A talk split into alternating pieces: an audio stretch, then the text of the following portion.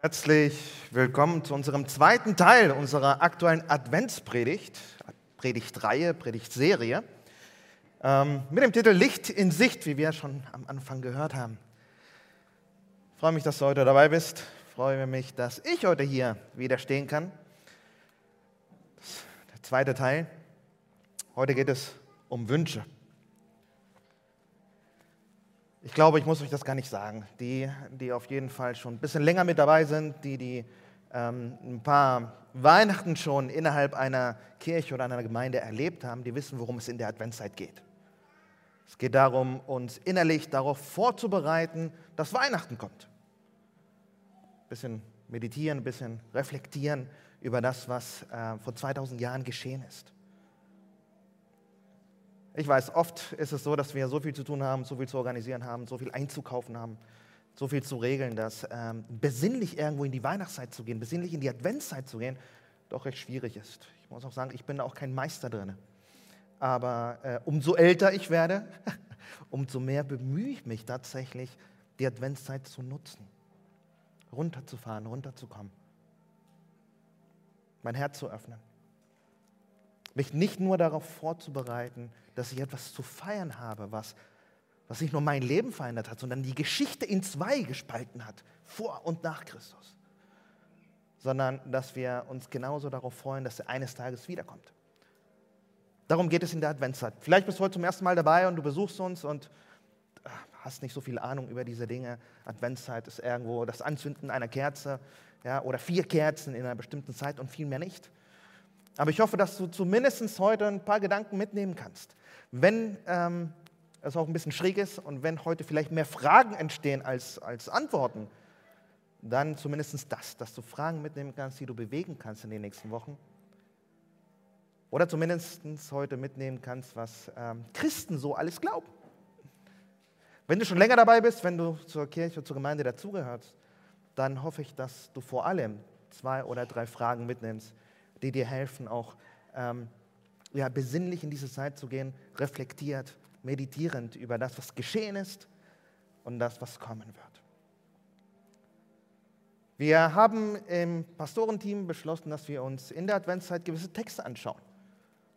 Vor allem sind es Texte aus äh, dem Buch Jesaja, vom Propheten Jesaja. Und heute wollen wir in Kapitel 53 ein bisschen reinschauen. Wir werden uns nicht das gesamte Kapitel anschauen, wir werden ähm, auch nicht Vers für Vers alle Details gehen, sondern auf zwei, drei Punkte achten, die, ähm, ja, die mir ins Auge gefallen sind, als ich mir diese ersten sechs Verse nochmal angeschaut habe. Wir werden also Jesaja 53 uns die ersten sechs Verse heute gemeinsam angucken. Wie gesagt, wenn hier mehr Fragen entstehen als Antworten, das gar nicht total verstehen. Wir werden heute über einen prophetischen Text sprechen, also einen Text, der etwas verspricht, etwas vorhersagt, vor 3000 Jahren, das dann irgendwie vor 2000 Jahren in Erfüllung ging und irgendwas mit uns heute zu tun haben soll. Also ein bisschen schräg ist das schon, kann ich total verstehen. Dennoch, ähm, dafür nutzen wir diese Zeit, dafür nutzen wir die Adventszeit, um besonders nochmal in diese alten, wundervollen Texte hineinzuschauen. Heute geht es um Jesaja 53. Aber bevor wir einsteigen, lass mich mal eine Frage stellen. Was wünschst du dir zu Weihnachten? Ich habe eine Zwölfjährige, die wünscht sich ein neues iPhone. Ja, drei weiter. Was wünschst du dir zu Weihnachten? Frieden auf der ganzen Welt. Dass Corona endlich aufhört. schön wär's. Was wünschst du dir zu Weihnachten? Vielleicht sind es Dinge, die du unbedingt brauchst. Vielleicht ist es ja, ein kleiner Segen, den du dringend benötigst. Was wünschst du dir zu Weihnachten? Oder gehen wir noch mal ein Stückchen tiefer. Was ist vielleicht dein größter Wunsch überhaupt? Was wünschst du dir am meisten? Fromme würden sagen, was ist dein Gebetsanliegen, dein Hauptgebetsanliegen? Was wünschst du dir am meisten? Ich muss sagen, wenn ich mir die Frage stelle, fällt es mir doch ein bisschen schwer, es zu definieren. Ich habe doch eine Liste von Dingen, die ich mir am meisten wünsche. Jahrelang war mein größter Wunsch eigentlich, oder mein größtes Gebet, Gott, lass mich ein Leben leben, das es wert war, gelebt zu werden. Vor allem auch in Bezug auf das, was ich innerhalb von Gemeinde und Kirche tun kann oder tun darf. Lass mich ein Leben leben, das es wert war, gelebt zu werden. Ich wünsche mir so sehr, nicht einfach gekommen und gegangen zu sein. Naja, mittlerweile bete ich, Herr, schenk mir Gesundheit. So, das ist das Gebet der alten Leute, ist die Realität. Und vor allem nach diesem Jahr bete ich mehr als je zuvor, Herr, schenk mir Gesundheit. Aber trotzdem, wenn ich nochmal zusammenfassen müsste, was ist vielleicht das Wichtigste oder mein größtes Gebet, mein größter Wunsch zur Zeit, und ich glaube, das wird eine Weile bleiben, ist, dass meine Töchter Jesus kennenlernen und Jesus so lieb gewinnen, dass sie nicht mehr ohne ihn können. Wenn du Vater bist oder wenn du Mutter bist, dann kennst du das vielleicht. Irgendwo, die meisten oder viele unserer Wünsche drehen sich um unsere Kinder herum. Ich wünsche mir, dass meine Töchter eine persönliche Beziehung, ähm, ein, ein Jesus kennenlernen, ohne den sie nicht mehr wollen. Als Vater liege ich oft zu Hause im Bett und wer mich kennt, der weiß, dass ich der Typ bin, der nachts oder abends dann ziemlich viel nachdenkt und äh, Dinge nicht so schnell loslässt, sondern ewig bewegt. Und so ist es auch mit den Dingen meiner Kinder. Was in der Schule los ist, die Noten, die Konflikte mit den Mitschülern, Lehrer, die nerven. Das bewegt mich abends auch. Und ich muss sagen, ich bete ganz oft, ey, Gott, eigentlich ist mir das völlig egal, ob sie gute Noten bekommen. Eigentlich ist mir das völlig egal, ob sie viele Freunde haben.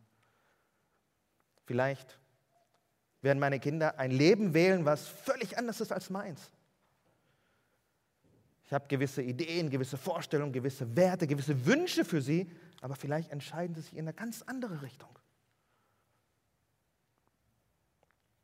Es ist mir völlig egal. Hauptsache, sie können Jesus kennenlernen. Alles andere, was vielleicht überhaupt nicht dem entspricht, wie ich mich ihr Leben vorstelle.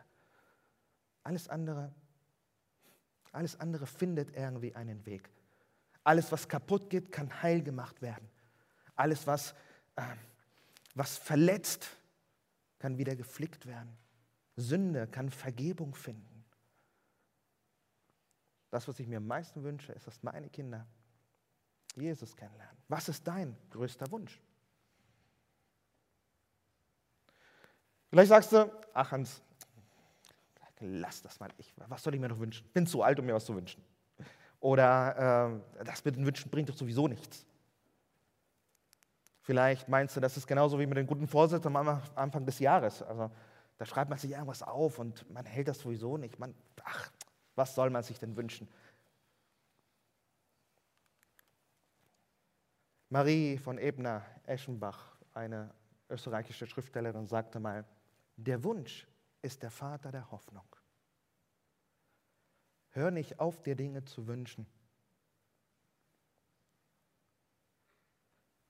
Wünschen gehört dazu. Wünsche zu haben oder fromm formuliert Gebetsanliegen zu haben, ist nichts anderes als Hoffnung zu haben. Hoffnung, dass die Dinge nicht so bleiben müssen, wie sie sind. Hoffnung, dass es eine bessere Alternative gibt zu dem, was wir haben oder zu dem, was wir erleben.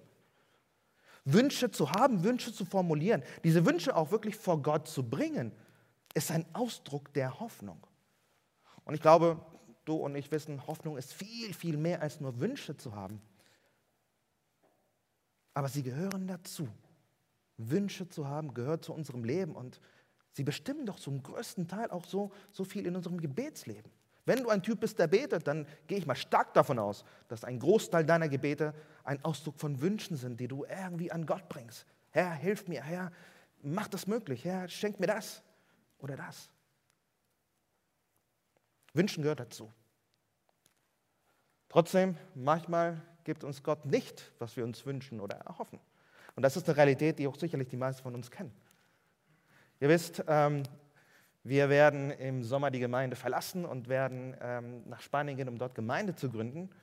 Und ähm, einer meiner Wünsche, einer meiner Gebetsanliegen ist, dass natürlich äh, die komplette Finanzierung des Projektes auch irgendwie funktioniert und klappt. Wir müssen Geld dafür raisen, damit wir natürlich raus können. Und ähm, ich bete nicht nur dafür, ich bemühe mich nicht auch nur dafür, sondern ähm, vor zwei Wochen dachte ich mir, ey, Gott, schenk mir doch den Euro-Jackpot. Ja, um die 30 Millionen waren drin, also dachte ich mir, das ist ein Wunsch, das ist ein Gebetsanliegen. Tara, die Realität ist, manchmal gibt uns Gott nicht, was wir uns wünschen. Sieben Euro habe ich gewonnen. Yeah! Habe gleich den Zehnten von sieben Euro weitergegeben. Hatte ich nämlich versprochen. Ne? Das, was ich gewinne, da geht der Zehnte sofort an dich, Herr. Naja, sieben Euro. Manchmal gibt uns Gott nicht das, was wir uns wünschen. Das ist die Realität. Jeder, der auch an Gott glaubt, jeder, der irgendwie Jesus nachfolgt, der kennt das. Manchmal gibt er uns nicht das, was wir uns wünschen. Vor 2000 Jahren, als Jesus geboren wurde, zur damaligen Zeit, da gab es das Volk Israels, das, äh, ich glaube, so meines auch Theologen und, und Historiker, äh, die haben noch nie so viel gebetet um Erlösung, um ihren Messias wie zur damaligen Zeit.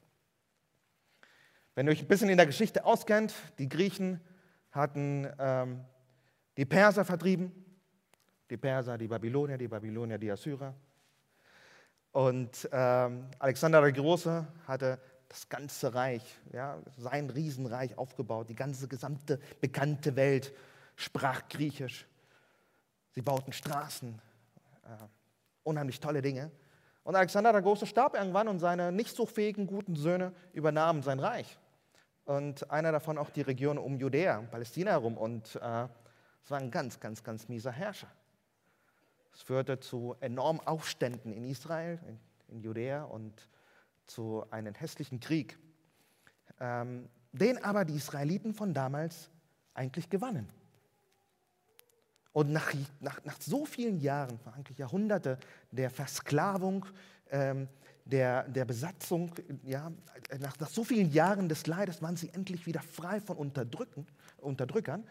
Und ähm, so wie noch nie zuvor poppte im damaligen Volk zur Zeit Jesu ähm, die große Hoffnung, jetzt sind wir wieder ein Reich, jetzt sind wir wieder selbstständig, jetzt ähm, haben wir eine Größe erreicht, wie wir sie schon zu Zeiten Davids, von, ja, von damals nicht mehr gekannt haben. Und das nationale Selbstverständnis wurde stärker und sagte, okay, wir sind jetzt wieder ein Reich. Das ist die Zeit, in der eigentlich der versprochene Messias kommen müsste. Der Messias ist einer im Alten Testament verheißener, versprochener königlicher Herrscher, ein Heilsbringer für das gesamte Volk, ein starker, großer Führer, der, der den Weltfrieden bringen würde, der aus Israel die gesamte Welt beherrschen würde, mit einem großartigen Frieden für alle ein Befreier, ein Erlöser aus religiöser, sozialer Unterdrückung, aus jeglicher Unterdrückung. Und sie dachten, Mensch, endlich sind wir wieder ein Reich. Jetzt muss dieser Messias kommen, dieser versprochene König. Aber anstatt dass der Messias kam, kamen die Römer. Und die Römer waren nicht lieb, sondern es wurde irgendwie schlimmer. Erstaunlicherweise schrie das Volk dann erst recht auf. Die Erwartung, jetzt muss doch dieser Befreier kommen. Jetzt oder nie, wir brauchen ihn so dringend. Diesen versprochenen König. Und es war ihr Wunsch, es war ihr Gebetsanliegen. Wenn ihr so ein bisschen durchs Neue Testament liest, poppt das immer wieder auf, welche Erwartungen die Leute hatten an diesen Messias. Die ganze Hoffnung, all ihre Wünsche waren auf ihn ausgelegt. Wann wird der Messias kommen? So lesen wir in Jesaja 52, ganz, ganz, ganz am Ende des Kapitels, einige ja, prophetische Worte über diesen Messias. Wir sind jetzt ungefähr 1000 Jahre vor Jesu Geburt, 700 Jahre, um genau zu sein. Und der Prophet Jesaja schreibt über diesen Messias, der eines Tages kommen würde. Siehe, mein Knecht, dieser Messias, wird einsichtig handeln. Er wird erhoben sein, erhöht werden und sehr erhaben sein. Genauso wird er viele Heidenvölker in Erstaunen setzen. Die Heidenvölker, die über Jahrhunderte hinweg uns beherrscht haben, Israel und Judäa platt gemacht haben, unterdrückt haben, die werden in Erstaunen versetzt werden.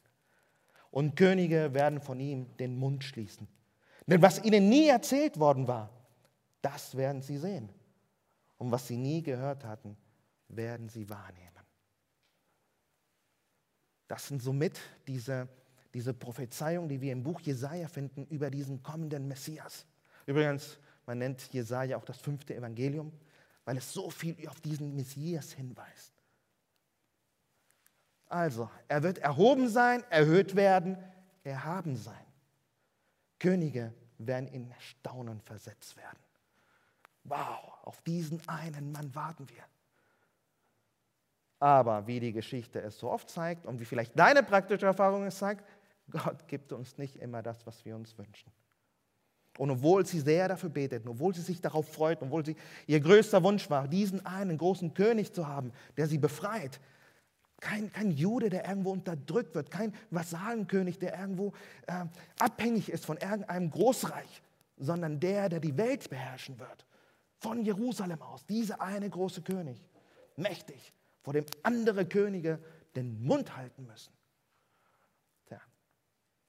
Von dem lesen wir komischerweise diese Verse in, am Ende von Kapitel 52, aber dann folgende Gedanken ab Kapitel 53, Vers 1 bis 2.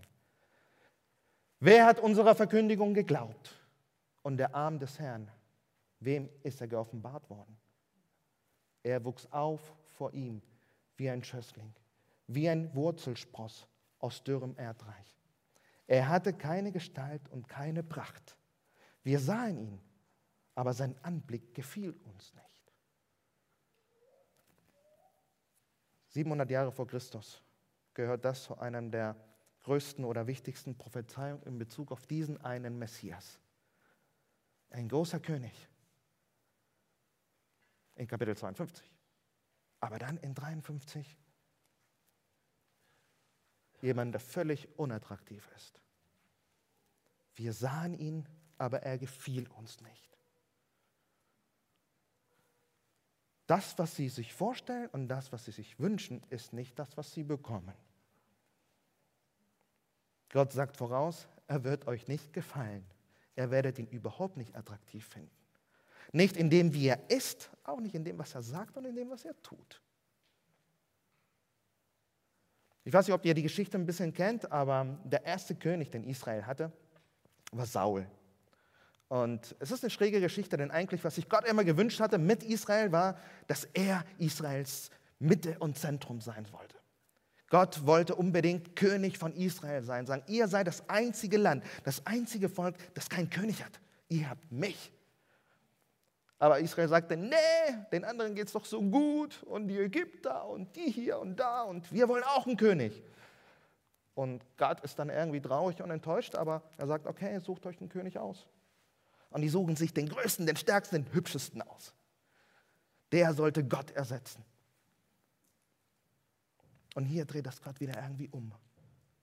Er sagt, den besten König der Welt, den, auf den ihr wartet, den werde ich euch schicken. Aber wisst ihr was?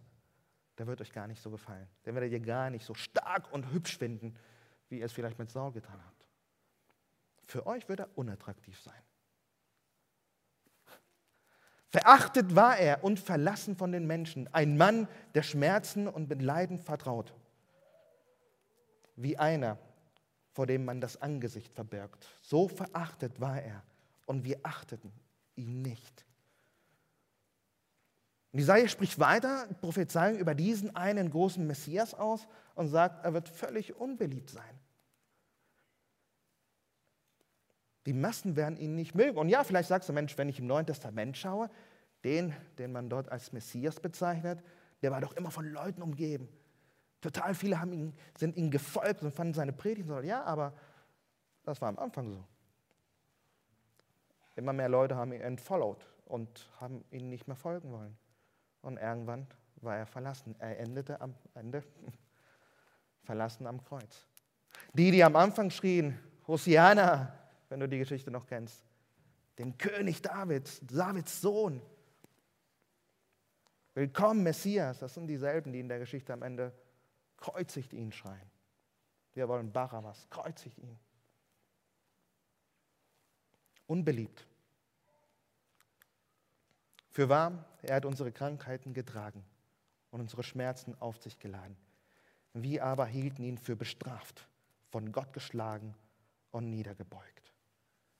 Übrigens, ähm, das ist ganz oft so, dass in prophetischen Texten, obwohl über die Zukunft gesprochen wird, die Vergangenheitsform gebraucht wird. Das tut auch hier der Prophet Jesaja und er spricht von dem, was ja, eigentlich abgeschlossen ist, aber noch geschehen wird.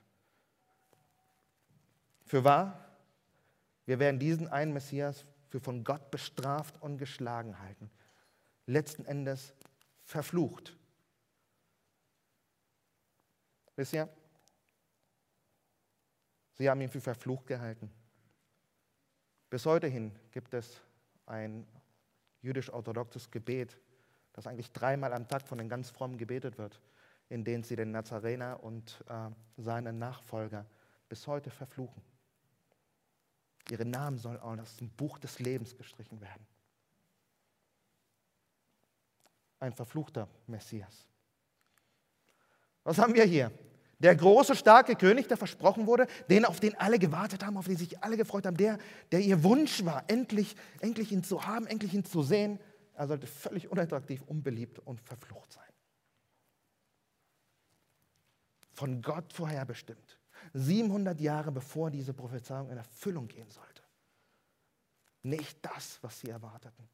Nicht das, was sie sich wünschten.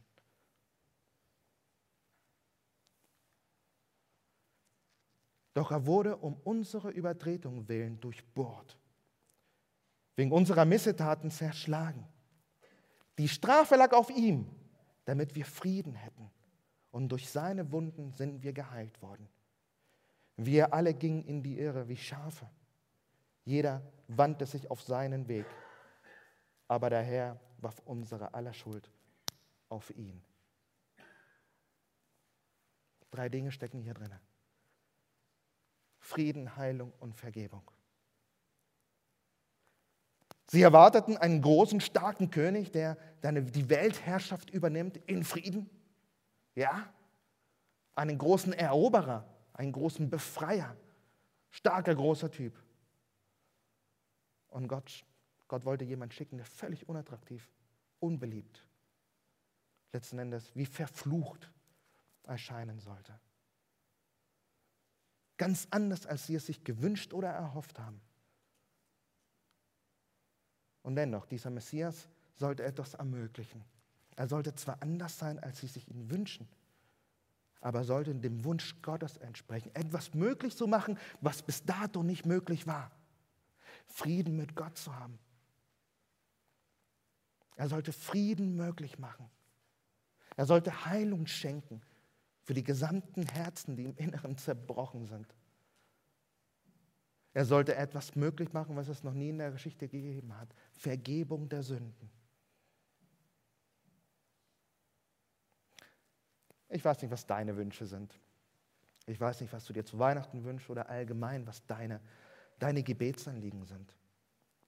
Ich weiß nicht, was du dir wünschst, aber ich glaube, ich kann für uns alle sprechen, wenn ich sage, ich weiß, was du brauchst. Ich weiß, was wir brauchen. Wir brauchen Frieden, wir brauchen Heilung und wir brauchen Vergebung. Jeder von uns braucht Frieden mit Gott. Jeder von uns braucht Frieden mit sich selber, Frieden mit anderen um uns herum.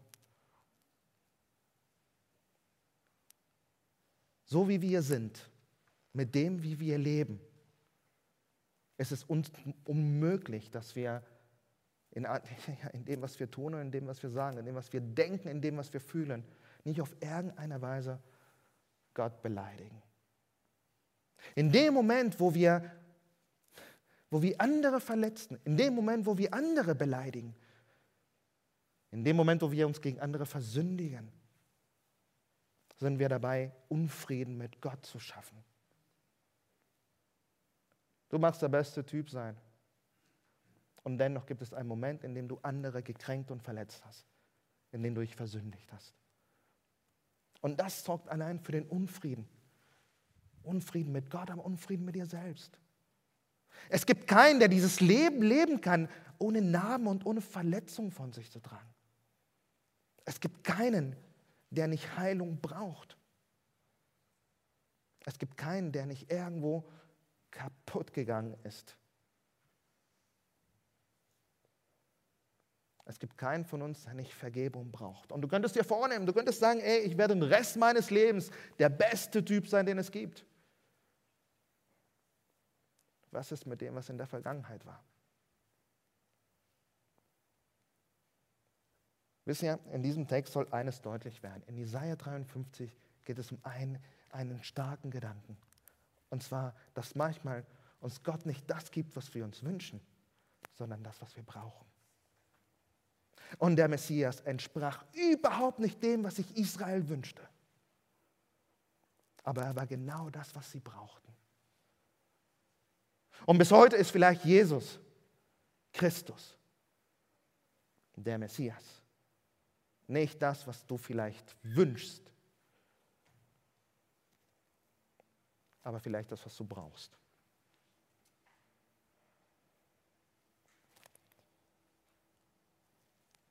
Jesus sollte Frieden und Heilung und Vergebung möglich machen. Mit dem, was er tat, mit dem, was am Kreuz geschah, am Kreuz geschah, sollte er das möglich machen. Und damit eine Friedensherrschaft starten im Herzen all derjenigen, die an ihn glauben. Nicht das, was sich die Leute wünschten, aber das, was sie brauchten. Ich würde dir gerne heute einfach vier Fragen mitgeben. Vier Fragen, die dir vielleicht helfen, diese Adventszeit zu nutzen, diese Woche in der Adventszeit zu nutzen, indem du nochmal über diesen Gedanken ja, reflektierst, meditierst. Oft ist es so, dass wir von Gott nicht kriegen, was wir uns wünschen. Aber ich glaube, er ist ein guter Gott. In Jesus Christus hat er gezeigt, er ist ein Gott, der bereit ist zu geben, was wir brauchen. Vier Fragen. Denk nochmal drüber nach, nimm sie mit. Was wünschst du dir? Und was brauchst du wirklich? Ein bisschen Reflexion schadet nicht. Wir tun das sonst im Jahr vielleicht nicht. Adventszeit kann gut dafür sein. Was wünschst du dir wirklich? Was brauchst du aber? Prüf es, wo erfüllt Gott zurzeit nicht deine Erwartungen? Weißt du was, da brauchst du dich nicht für schämen auch oft erfüllt er meine Erwartungen nicht. Ich glaube, jeder von uns hat Hoffnung, Wünsche und Erwartungen und Gott sprengt sie. Tja, wir kriegen nicht immer das, was wir uns wünschen. Aber zweifellos ist er bereit zu geben, was du brauchst. Dennoch prüf das. Wo entspricht er zurzeit nicht deinen Erwartungen? Könnte es sein, dass sich Gott etwas anderes für dich wünscht? Wenn ja, was?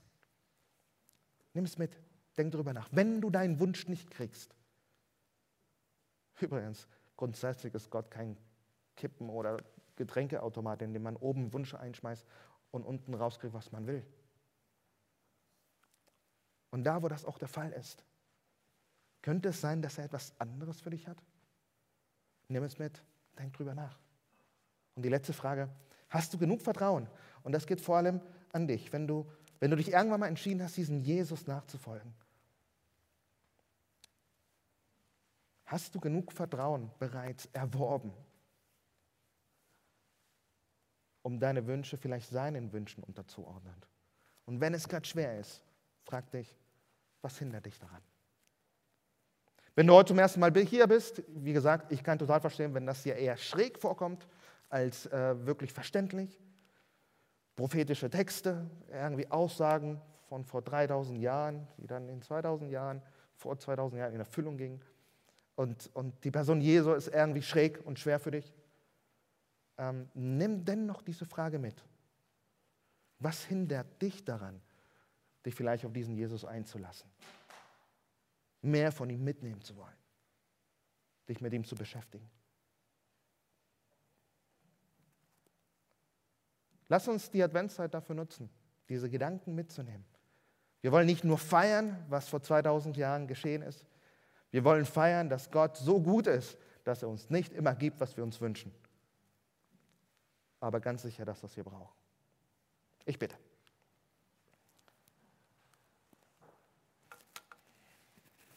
Jesus, es ist schwer, oft zu akzeptieren, dass unsere Wünsche nicht in Erfüllung gehen. Ich danke dir für den tröstenden Gedanken, dass unsere Wünsche nicht immer in Erfüllung gehen müssen sondern dass es auch bessere Optionen gibt. Dass du diese Optionen kennst. Und dass du ein Gott bist, der letzten Endes bereit war, selbst Mensch zu werden, auf diese Welt zu kommen, um sich nicht nur zu zeigen, sondern anfassen zu lassen, für uns echt zu werden. Danke, dass du selbst bereit warst, unsere Schuld zu tragen, um Frieden zu schaffen, Heilung zu schenken, Vergebung möglich zu machen. Danke, dass da, wo unsere Wünsche nicht in Erfüllung gehen, nicht nur du das hast, was wir brauchen, sondern oft sogar etwas Besseres. Amen.